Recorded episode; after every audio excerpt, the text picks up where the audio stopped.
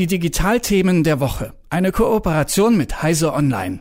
Vor genau einer Woche, da war in Irland etwas zu sehen, das es hier bei uns in Deutschland in den vergangenen Jahren auch schon des Öfteren mal gegeben hat, nämlich eine lange Schlange an Traktoren, die durch verschiedenste Städte gefahren ist und ordentlich Krach gemacht hat, um auf die schwierige Lage der Landwirtinnen und Landwirte aufmerksam zu machen. Der konkrete Auslöser jetzt in Irland war ein geplantes nationales Klimagesetz und bei den Protesten, da wurde auch immer wieder wiederholt, dass sich die Landwirtinnen und Landwirte ja eigentlich für den Klimaschutz einsetzen möchten, aber dass das mit den momentanen wirtschaftlichen und auch sozialen Folgen so eben einfach nicht geht. Aber nichtsdestotrotz wird auch die Landwirtschaft einen großen Teil zu Klimaschutz und zu Nachhaltigkeit beitragen müssen und wie das so aussehen könnte, beziehungsweise was bei der Zukunft der Landwirtschaft generell so alles bedacht werden müsste, das erklärt uns jetzt hoffentlich Jürgen Kuri von Heißer Online. Schönen guten Morgen, Jürgen. Guten Morgen, grüß dich. Die Zukunft der Landwirtschaft, so heißt eine Serie, die ihr in den vergangenen Wochen gemacht habt, die es bei euch zu lesen gab und du hast die auch mitverantwortet, Jürgen. Warum habt ihr denn diese Serie gemacht? Na, das gibt mehrere Gründe. Zum einen ist natürlich, jeder hat eigentlich mit Landwirtschaft zu tun, wenn er sich genau überlegt, weil er muss ja irgendwo seine Lebensmittel herkriegen, beziehungsweise sie müssen irgendwie produziert werden. Und die Landwirtschaft ist zum einen ein Großteil dafür verantwortlich oder so, dass äh, wir äh, Ernährung kriegen. Zum anderen die Produktionsweise, die im Moment noch vorherrschend ist, führt zu den Problemen, die wir mit dem Klima haben, äh, gehört damit dazu, dass es da damit Probleme gibt. Das ist das Grundlegende. Und es gibt dann natürlich immer wieder Ansätze, mancher hat schon den Begriff Smart Farming gehört, der, der sagt oder so, ja, wir machen da ganz neue Technik, äh, wir haben ganz neue Techniken und wenn ihr das alles benutzt, dann wird alles gut.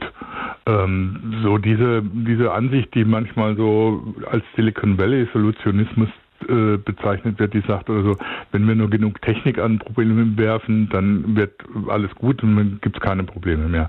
Und genau das stimmt nicht. Das ist eben in der Landwirtschaft genauso wenig eine Lösung wie äh, in anderen äh, Problemfeldern auch. Und deswegen haben wir uns mal angeschaut, was ist überhaupt da, was, was für Vorschläge gibt es, was ist sinnvoll und wo liegen die eigentlichen Probleme, beziehungsweise wie sie kann die Zukunft von so einer Landwirtschaft aussehen, die nachhaltig produziert und trotzdem die Weltbevölkerung von 10 Milliarden Menschen ernähren kann. Ich muss sagen, ich habe den Begriff Smart Farming vorher noch nicht gehört. Ich habe es aber, als ich das erste Mal dann gelesen habe, direkt so mit Smart Homes verbunden. Also dass dann eben bei Smart Homes sind dann Vorhänge und Staubsauger und Kaffeemaschinen alles miteinander verbunden und ganz viel neue Technik eingebaut. Also geht es bei Smart Farming, um das mal kurz aufzugreifen, auch in der Landwirtschaft darum, dass dann intelligente neue Technik genutzt werden soll? Ja, genau. Ähm, es geht darum, natürlich möglichst viele Daten zu sammeln äh, über die Felder, über das, was da gerade passiert, über die Bedingungen, äh, auf die der Landwirt stößt, um sie dann entsprechend sehr gezielt äh, entsprechende Methoden einsetzen zu können, vom, vom Düngen über Unkrautvernichtung bis hin zu, wann man was pflanzt, sät und welche Fruchtfolgen man einhält. Und es geht auch darum, natürlich dann entsprechende intelligente Maschinen einzusetzen. Ähm, nicht mehr mit den großen Treckern und Mähdreschern übers Feld zu fahren, die teilweise die Probleme mit den Böden mit verursachen, sondern kleinere Maschinen, intelligente Maschinen einzusetzen, die selbstständig arbeiten.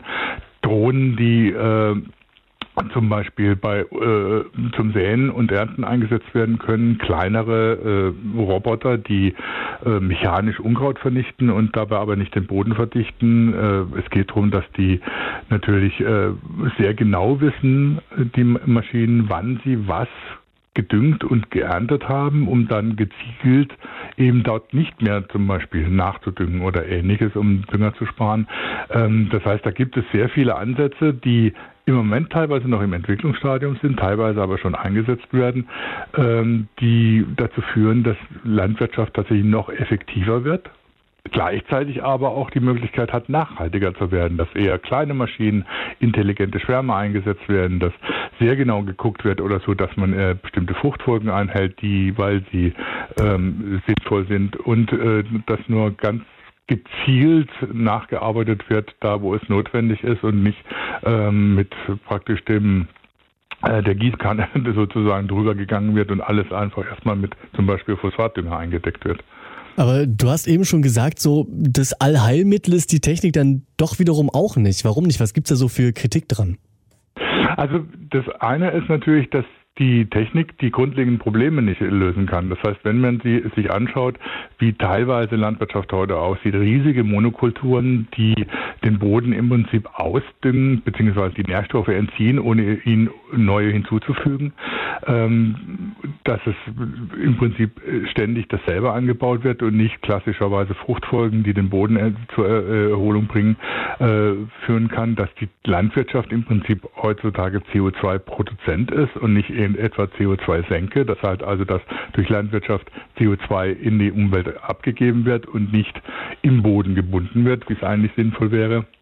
Und dass natürlich die Viehwirtschaft so wie sie heute betrieben wird, ein großes Problem nicht nur unter ethischen Gesichtspunkten, sondern auch unter Umweltgesichtspunkten ist, ähm, dann sind das natürlich Sachen, die man technisch nicht lösen kann. Das heißt, da müssen natürlich auch andere Anbaumethoden, äh, neue, neue Techniken, äh, die nicht mit Maschinen äh, die Lösung anstreben, sondern mit äh, Techniken, die äh, andere Anbaumethoden beziehungsweise andere Methoden, wie man das Land nutzt, äh, vorsehen. Und das zusammen, das kann natürlich dann eine Lösung bieten. Das heißt, es ist auch nicht so, dass man jetzt sagt oder so, ähm, ich mache alles mit Bio und da geht der kleine Bauer mit seinem Trecker über den Acker und alles ist gut, sondern da ist es auch so, dass sowohl auch die Biolandwirtschaft sehr hochtechnisiert tatsächlich sein muss, auf der anderen Seite die konventionelle Landwirtschaft dann äh, Methoden aus der Biolandwirtschaft äh, übernehmen muss, um tatsächlich nicht nur effektiv, sondern auch nachhaltig zu sein. Das heißt, es ist ein sehr komplexes System von Kreisläufen, das wir im Prinzip neu äh, denken und an das wir halt neu herangehen müssen, in Kombination mit Technik, die eine neue Kreislaufwirtschaft vielleicht auch erst ermöglicht.